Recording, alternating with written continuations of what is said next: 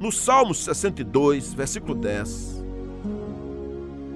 diz assim: Se as vossas riquezas aumentam, não ponhais nelas o coração. Muitas pessoas, em especial aqueles que são do Senhor, não percebem, às vezes, a importância de se aprofundar em relação às coisas, ao dinheiro, às finanças. Eu posso até dizer que em algumas comunidades, em algumas famílias, falar sobre dinheiro gera desconforto. Mas nós não poderemos ficar calados em relação a esse assunto.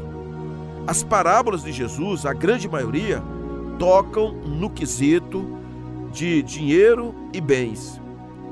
Além disso, é, nós percebemos que os apóstolos eles falavam sobre isso, ensinavam, corrigiam, eles tocavam nessa parte muitas vezes sensível, crucial, mas esse é um assunto de grande importância. Nós não poderemos fechar os olhos. As Escrituras Sagradas é o nosso grande manual. Nós precisamos nos aprofundar. Eu fiz um curso uma certa feita chamado Krau. Krau é uma palavra traduzida que significa coroa. E tem um livro que nós baseamos, inclusive, o nosso curso, do Howard Dayton, que se chama O Seu Dinheiro. E nesse livro declara que há mais de 2.300 versículos sobre dinheiro, bens e posses. É interessante porque nesse curso eu fui levado a fazer porque um irmão na fé que estava de passagem pela nossa igreja, ele passou apenas um ano, ele me falou desse curso e ele mesmo ministrou para nós. Éramos em quatro casais, se não me engano, se não me falha a memória, e nós multiplicamos depois outras pessoas fazendo este curso, porque nós queríamos entender o que a palavra de Deus nos ensina sobre bens, sobre posses, sobre dinheiro. É preciso entendermos que o dinheiro em si não é um erro e nós poderemos sim adquirir, mas as atitudes e as inclinações do nosso coração, como lidamos, isso precisa ou haja uma investigação. Paulo, por exemplo, ele fala sobre tentação, sobre laço, para mostrar que nós podemos muitas vezes está encrencados com relação a coisas, a dinheiro. E quando nós falamos a respeito de um coração que se sente inclinado a essa área, ele chama isso de concupiscências loucas e nocivas. Também Pedro fala sobre concupiscências e nós precisamos cuidar do nosso coração. Por falar em laço, a Bíblia chega a falar em laço do passarinheiro. Laço do passarinheiro é uma armadilha, mas é uma armadilha que ninguém sabe. O pássaro, ele não sabe quando tem uma arapuca para ele. Quando ele cai, ele não conseguiu discernir. Ele não percebe se tem um visgo, uma cola, um assalpão, alguma coisa que ele, atraído não pela beleza da armadilha, mas pela comida, ele de repente se torna um prisioneiro. E quando a palavra de Deus fala em laço, o laço do passarinheiro, está mostrando alguma coisa que você não conhecia, que não tomou cuidado, que não percebeu e de repente está numa armadilha. As escrituras falam de dinheiro mais do que muitos outros temas que às vezes nós julgamos com a nossa realidade, com a nossa vida cristã. Nesse livro, O Seu Dinheiro, nós aprendemos muito disso. Então vamos avançar e crescer um pouco mais, porque a Bíblia, ela quer nos tornar sábio. As escrituras quer que nós sejamos pessoas entendidas, para que não fiquemos vivendo um problema, que não venhamos amar aquilo que o Senhor está dizendo para a gente não amar, para que não venhamos ser enredados numa raiz, num laço quando a palavra de Deus nos ensina a andarmos livres, libertos. Alguém certa feita disse que uma pessoa pode ser milionária e não ter amor ao dinheiro. E outra pode ser paupérrima, pobre, porém, tem um coração ganancioso, avarento. Esta última terá ainda dois problemas, pois além de não ter a posse do dinheiro, ainda tem que lidar com essa raiz maligna que é a avareza, que é a ganância. Então, poderemos pensar, o problema não está no fato daquilo que temos ou deixamos de ter, e sim como nós nos comportamos em relação a ele. Por isso que a palavra de Deus nos traz essa advertência dos Salmos 62:10, se as vossas riquezas aumentam, não ponhais nela o coração. O que as escrituras nos ensinam é que a gente não deve ter um coração inclinado aos bens, ao dinheiro, que não deveremos nos apaixonar por isso, a ter um amor, porque nós poderemos sim ter, é possível acumular, é possível ter, é possível ter propriedades, é possível ter dinheiro. Agora, quando aquilo tomou a pessoa, quando aquilo dominou o sujeito, quando aquilo ocupa a mente, o coração, está errado. Nós vivemos dias em que, devido ao consumismo, as pessoas são manipuladas. O desejo que alguém precisa aparecer, ter uma marca, ter uma influência na sociedade, essa pessoa se torna refém. Nós todos, todos nós poderemos, de um momento para outro, sermos alcançados por uma influência maligna. Por isso que Paulo diz em 1 Timóteo 6, nos versículos 9 e 10: Mas os que querem tornar-se ricos caem em tentação e em laço e em muitas concupiscências loucas e nocivas, as quais submergem os homens na ruína e na perdição. Porque o amor ao dinheiro é raiz de todos os males, e nessa cobiça, alguns se desviaram da fé e se traspassaram a si mesmos com muitas dores. Percebam que eu não estou falando aqui para pessoas incrédulas, mas eu estou falando para pessoas, inclusive, que andavam na presença do Senhor, pessoas que tinham a fé viva, pessoas que eram usadas pelo Senhor, que tinham dons espirituais. Claro que você de repente ainda não se converteu e está enlaçado economicamente, está aí louco por dinheiro, está aí na mão de agiota, está é, jogando no bicho, na loteria, é, fazendo uma fezinha, onde tem um negócio aí que você possa imaginar, você está indo então você também tem uma chance de me ouvir e consertar o coração, olhando para a palavra de Deus, se humilhando, pedindo perdão ao Senhor, se entregando a Cristo. Mas também quero falar para aqueles que já são de Jesus, para que eles tenham um comportamento diferente, para que não fiquem loucos. Quantos, quantas pessoas que ficam com ansiedade exacerbada, torra tudo do cartão, todo o limite, ah, ficam fazendo muitas vezes negociadas, não pode se controlar, tem que ter, precisa mostrar para alguém. Você quer agradar a quem? Aos homens? Você acha que o seu coração tem que realmente matar a fome através do ter, do dinheiro? Você está numa, numa armadilha, num laço. É para mudar isso, se organizar.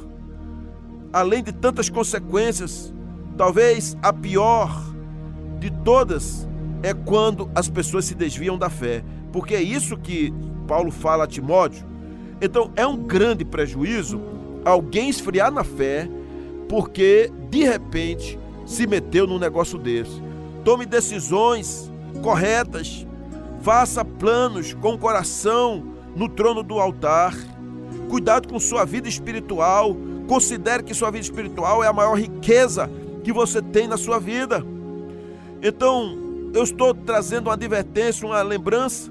A nossa sociedade é uma sociedade gananciosa, que cobiça, que o tempo todo está falando a respeito do ter, de como enriquecer rápido, de como ter dinheiro, de como se livrar disso, de como transformar. Às vezes, muitas vezes estão falando que você deve pegar o dinheiro que está no crédito do cartão para fazer mais. Tenha cuidado.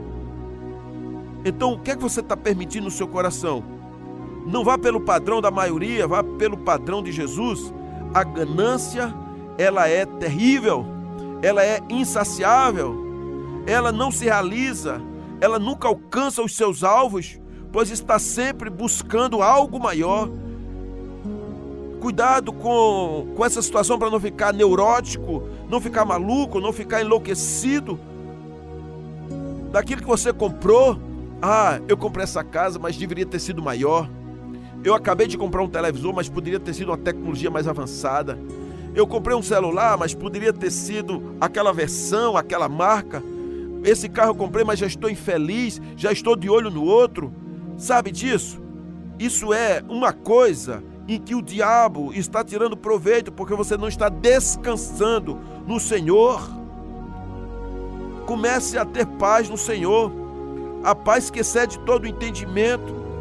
Que adianta você ficar nessa loucura? Você está dormindo? Você tem uma cama para dormir? Tem cama, tem, é, tem quarto, tem, tem uma mesa para poder botar a sua comida, para estudar, tem uma cadeira para sentar, tem uma rede para deitar, tem uma, uma casa que ainda seja de taipa, de telha ou de repente de gesso, mas dê graças a Deus, em tudo dai graças, porque essa é a palavra do Senhor. Cuidado, olha o que o sábio Salomão diz em Eclesiastes 5:10: Quem ama o dinheiro não se fartará de dinheiro, nem o que ama a riqueza se fartará do ganho.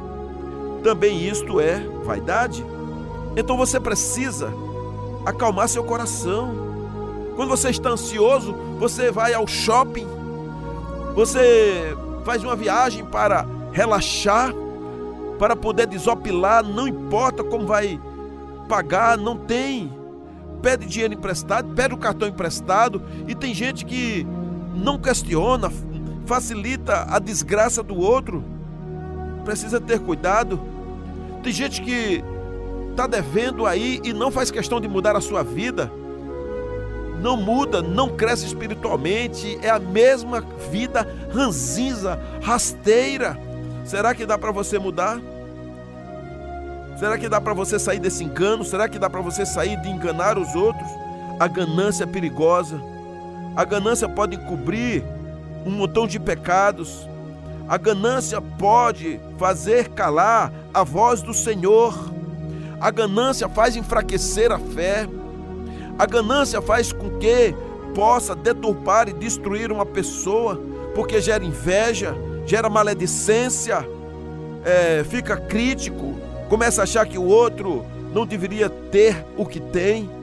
A palavra de Deus traz uma declaração onde muitos chegam, inclusive, ao caos, à ruína, por causa, por causa da cobiça, da ganância. A palavra de Deus diz que traspassaram-se a si mesmos com muitas dores. É como uma espada rasgando de um lado para outro. Como é que pode? É por causa da cobiça, da ganância, que muitas pessoas ficam totalmente endividadas. Além de não dormirem, perdem a paz, a saúde, os amigos, a família, a honra e muitas vezes perdem a vida eterna, perdem a alma, perdem a relação com Deus, andam agora enrolados no pecado. Por isso, tenha cuidado com o seu coração, tenha cuidado com a sua alma, para não viver na cobiça, na avareza, no amor ao dinheiro, na ganância. Não perca a sua alma, não perca a sua comunhão com o Senhor. É melhor o bocado seco do que o banquete, porém sem a vida eterna. Paulo mostrou que os cristãos poderão ter ídolos no seu coração. E os ídolos dos cristãos não são hoje os deuses pagãos, as estátuas, as coisas esculpidas.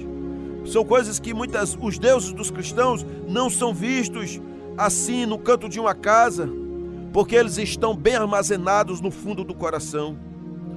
Atitudes como a cobiça, a avareza, ganância e apego material são coisas que estão bem escondidas no fundo do coração. Escute bem, olha o que Paulo diz em Colossenses 3, versículos 5 e 6. Fazei, pois, morrer a vossa natureza terrena, prostituição, impureza, paixão lasciva, desejo maligno e a avareza, que é idolatria. Por estas coisas é que vem a ira de Deus sobre os filhos da desobediência.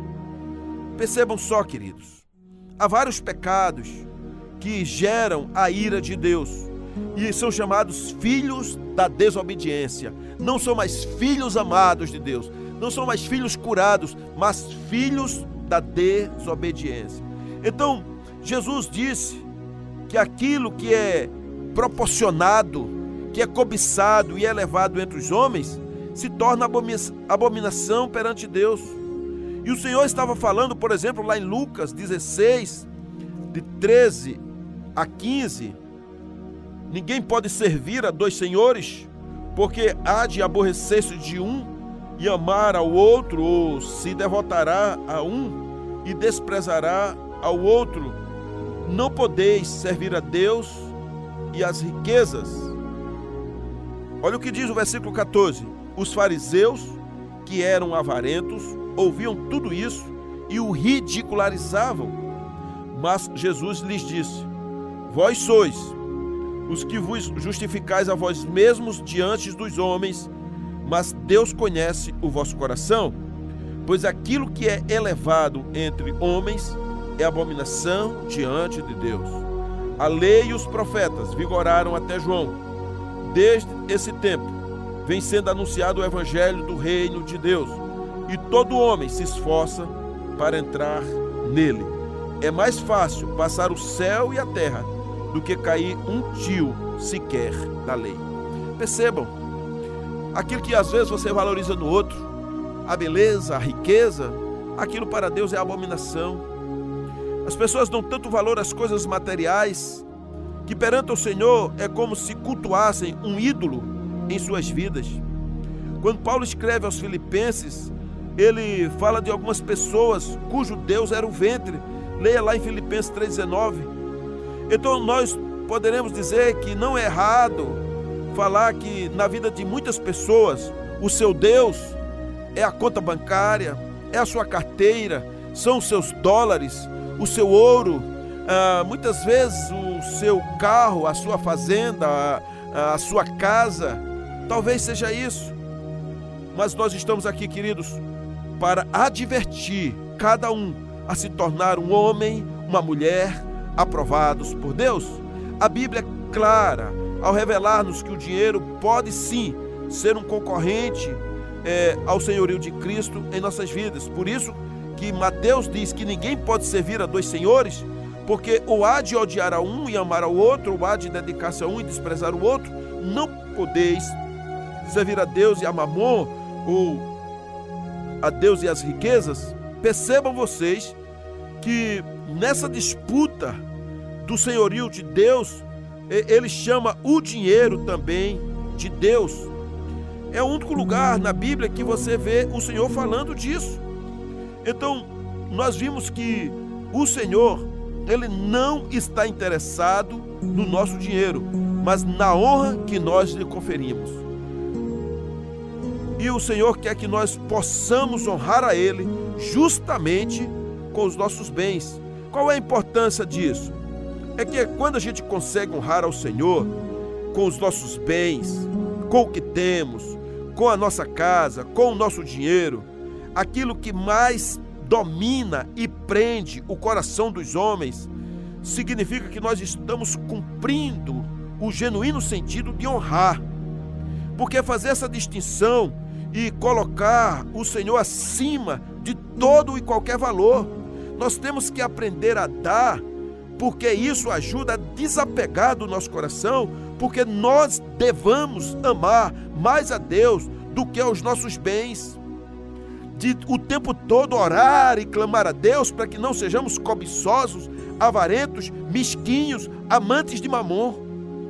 Quando Maria ela chegou perto de Jesus e derramou um vaso de alabastro e jogou nos pés de Jesus e lavava com seus cabelos, ela estava queimando dinheiro. Ela estava ali torrando é, a, aquilo que tinha juntado durante tantos meses. E por isso que o amante do dinheiro imediatamente reclamou que não era justo fazer aquilo, podia dar aos pobres.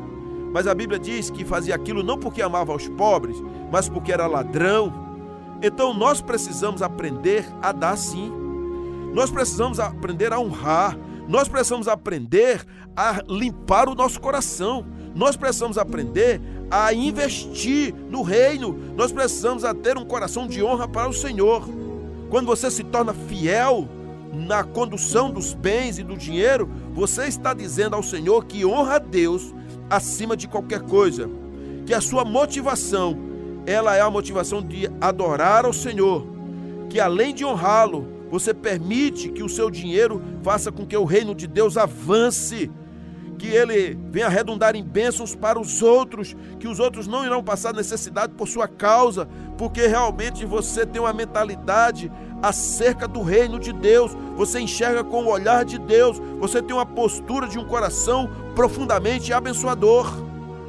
Atos 4, versículos 34, 36 e 37 diz assim: Não havia, pois, entre eles necessitado algum, porque todos os que possuíam herdades ou casas, vendendo-as, traziam o preço do que fora vendido e depositavam aos pés dos apóstolos.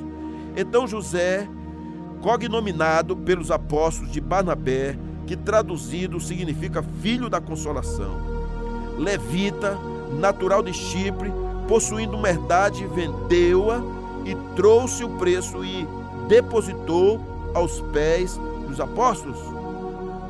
Esse era um homem que tinha o coração dado ao Senhor, diferentemente de Ananias e Safira, que vendendo uma propriedade reteve parte do preço, mentindo.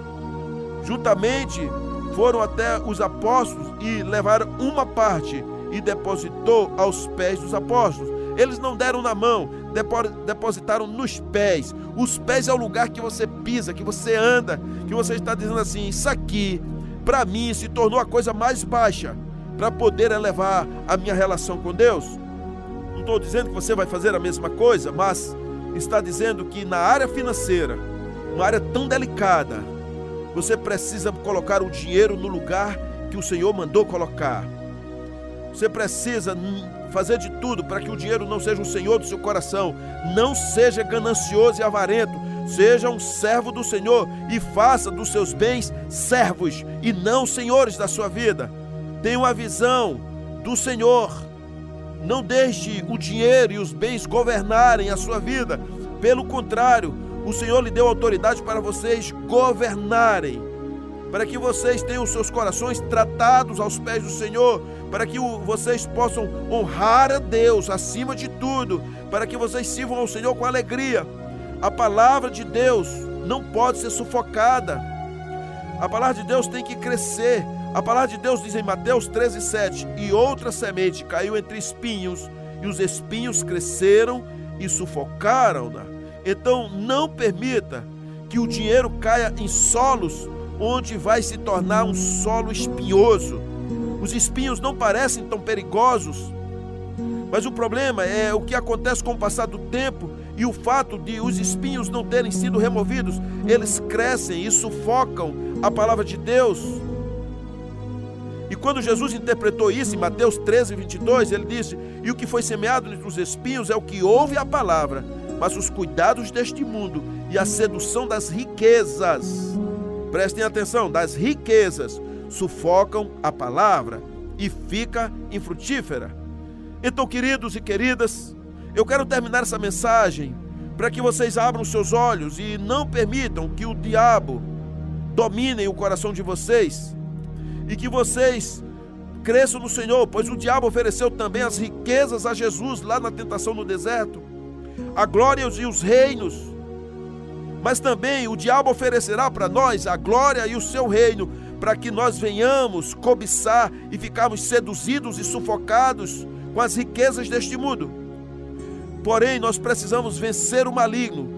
Cristo venceu o maligno, ele rejeitou as propostas diabólicas as tentações do coração, e nós também deveremos fugir dos atrativos que destruirão a nossa relação com Deus.